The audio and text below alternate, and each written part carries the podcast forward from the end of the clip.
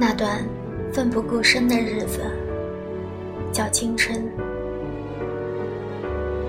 我曾剪下自己一段青春，用来奋不顾身的朝着一个目标狂奔。那勇敢的模样，任何时候想起来都觉得很漂亮，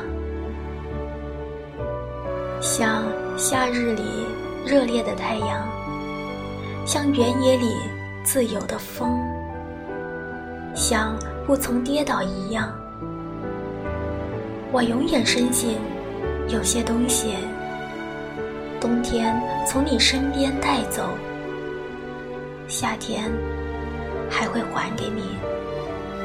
就像我与我的梦想。